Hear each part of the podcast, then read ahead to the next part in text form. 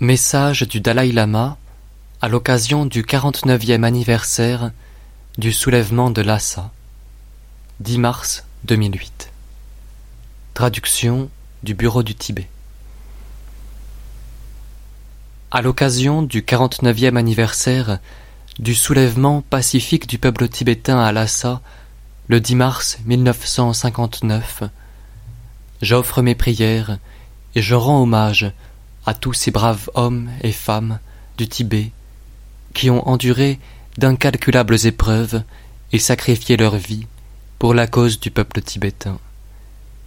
J'exprime ma solidarité avec les Tibétains qui subissent actuellement la répression et les mauvais traitements.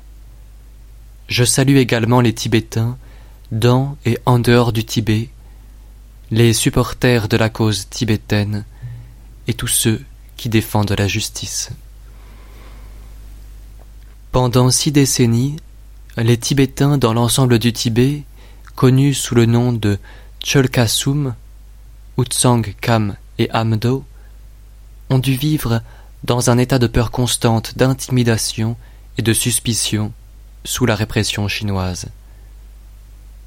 Néanmoins, en plus de maintenir sa foi religieuse, un certain nationalisme et sa culture unique, le peuple tibétain a été capable de garder vivante son aspiration première pour la liberté.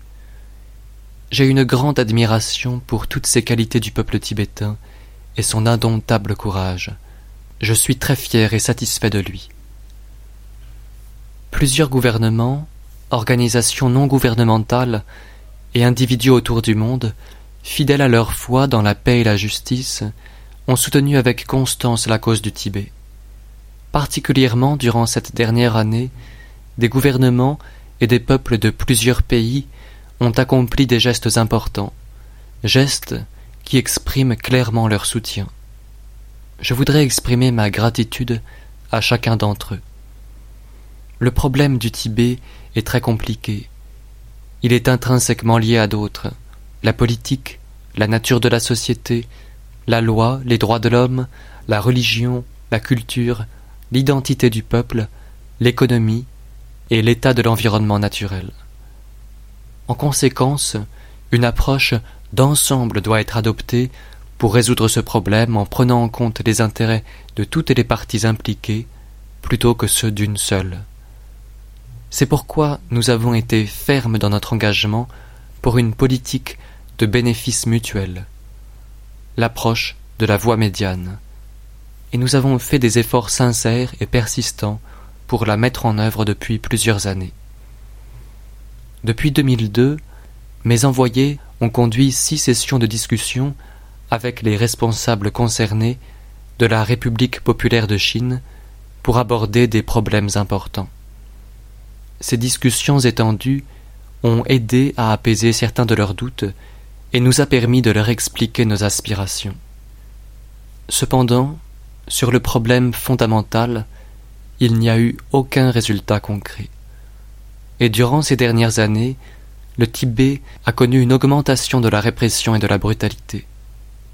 Malgré ces événements malheureux, ma détermination et mon engagement à poursuivre la politique de la voie médiane et à continuer notre dialogue avec le gouvernement chinois demeurent inchangés.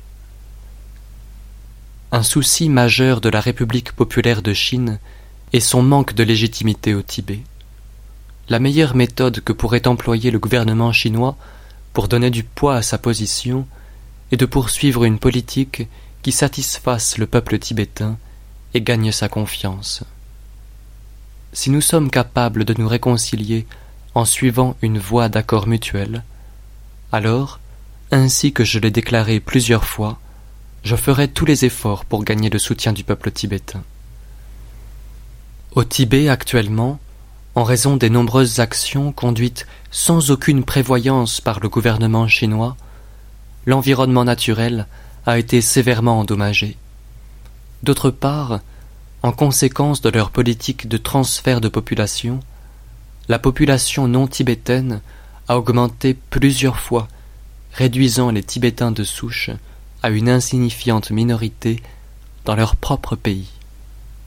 De plus, la langue, les coutumes et les traditions du Tibet, qui reflètent la vraie nature et l'identité du peuple tibétain, sont graduellement en train de disparaître.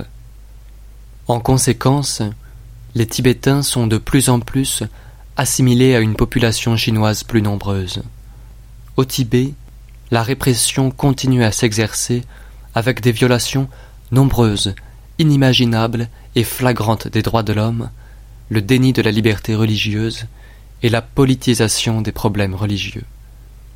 Tout cela est le résultat du manque de respect du gouvernement chinois pour le peuple tibétain.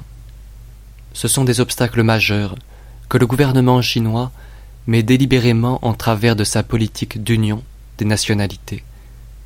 Ces obstacles séparent le peuple tibétain du peuple chinois. C'est pourquoi j'appelle le gouvernement chinois à mettre immédiatement un terme à une telle politique. Bien que les zones habitées par une population tibétaine soient connues sous les noms de régions autonomes, préfectures autonomes et comtés autonomes, elles n'ont d'autonome que le nom. Elles n'ont pas de réelle autonomie actuellement. Au lieu de cela, elles sont gouvernées par des gens ignorants de la situation régionale et conduits par ce que Mao Tse-tung appelait le chauvinisme Han. De ce fait, cette soi-disant autonomie n'a pas donné aux nationalités concernées de bénéfices tangibles. Ces politiques erronées, qui ne sont pas en accord avec la réalité, causent d'énormes dégâts non seulement aux différentes nationalités, mais aussi à l'unité et à la stabilité de la nation chinoise. Il est important pour le gouvernement chinois, comme l'a conseillé Deng Xiaoping, de rechercher la vérité à partir des faits, dans le sens réel du terme. Le gouvernement chinois me critique sévèrement quand je soulève la question du bien-être du peuple tibétain devant la communauté internationale. Jusqu'à ce que nous réussissions à trouver une solution qui nous soit mutuellement bénéfique, j'ai la responsabilité morale et historique de continuer de parler librement au nom des Tibétains. Quoi qu'il en soit, tout le monde sait que je suis en semi-retraite depuis que la direction politique de la diaspora tibétaine a été directement élue par la population. La Chine se développe et devient un puissant pays grâce à ses grands progrès économiques. Nous accueillons cela avec un esprit positif, d'autant que cela donne également à la Chine une occasion de jouer un rôle important sur le plan global. Le monde attend avec impatience de voir comment la direction chinoise actuelle va mettre en place les concepts de société harmonieuse et de croissance pacifique qu'elle avance. En ce domaine, le progrès économique seul ne suffira pas. Il doit y avoir des améliorations dans l'observation de l'état de droit, dans la transparence, dans le droit à l'information, ainsi que dans la liberté d'expression.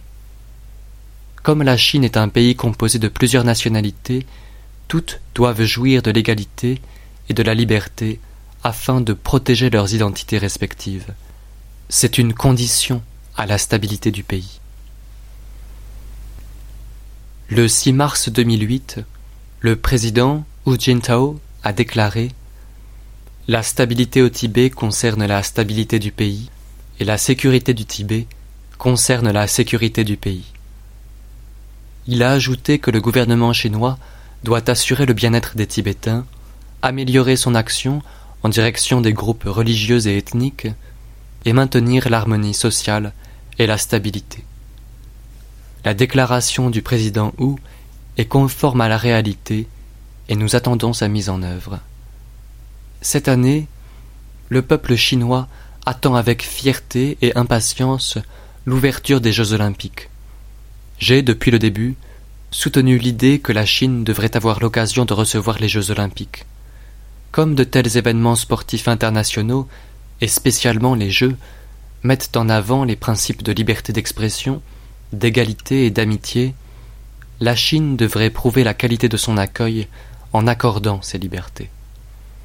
C'est pourquoi, en envoyant ses athlètes, la communauté internationale devrait rappeler ses devoirs à la Chine. J'ai appris que plusieurs parlements, individus et organisations non gouvernementales autour du monde ont pris de nombreuses initiatives en faisant valoir la chance que constituait pour la Chine cette occasion de changer de manière positive. J'admire leur sincérité. Je voudrais déclarer avec force qu'il sera très important d'observer la période suivant la fin des Jeux. Les Jeux olympiques vont sans doute grandement impressionner les esprits au sein du peuple chinois. Le monde doit donc rechercher les moyens d'agir avec énergie en faveur de changements positifs en Chine, même après la fin des Jeux. Je voudrais saisir cette occasion pour exprimer ma fierté et mon approbation pour la sincérité, le courage et la détermination dont fait preuve le peuple tibétain au Tibet. Je l'encourage vivement à continuer à travailler pacifiquement et en respectant la loi pour permettre à toutes les minorités nationales de la République populaire de Chine, y compris le peuple tibétain, de jouir de leurs droits légitimes. Je voudrais également remercier le gouvernement et le peuple de l'Inde en particulier pour son soutien continu et sans égal aux réfugiés tibétains et à la cause du Tibet, ainsi qu'exprimer ma gratitude à tous les gouvernements et les peuples pour leur soutien continu à la cause tibétaine, avec mes prières pour le bien-être de tous les êtres.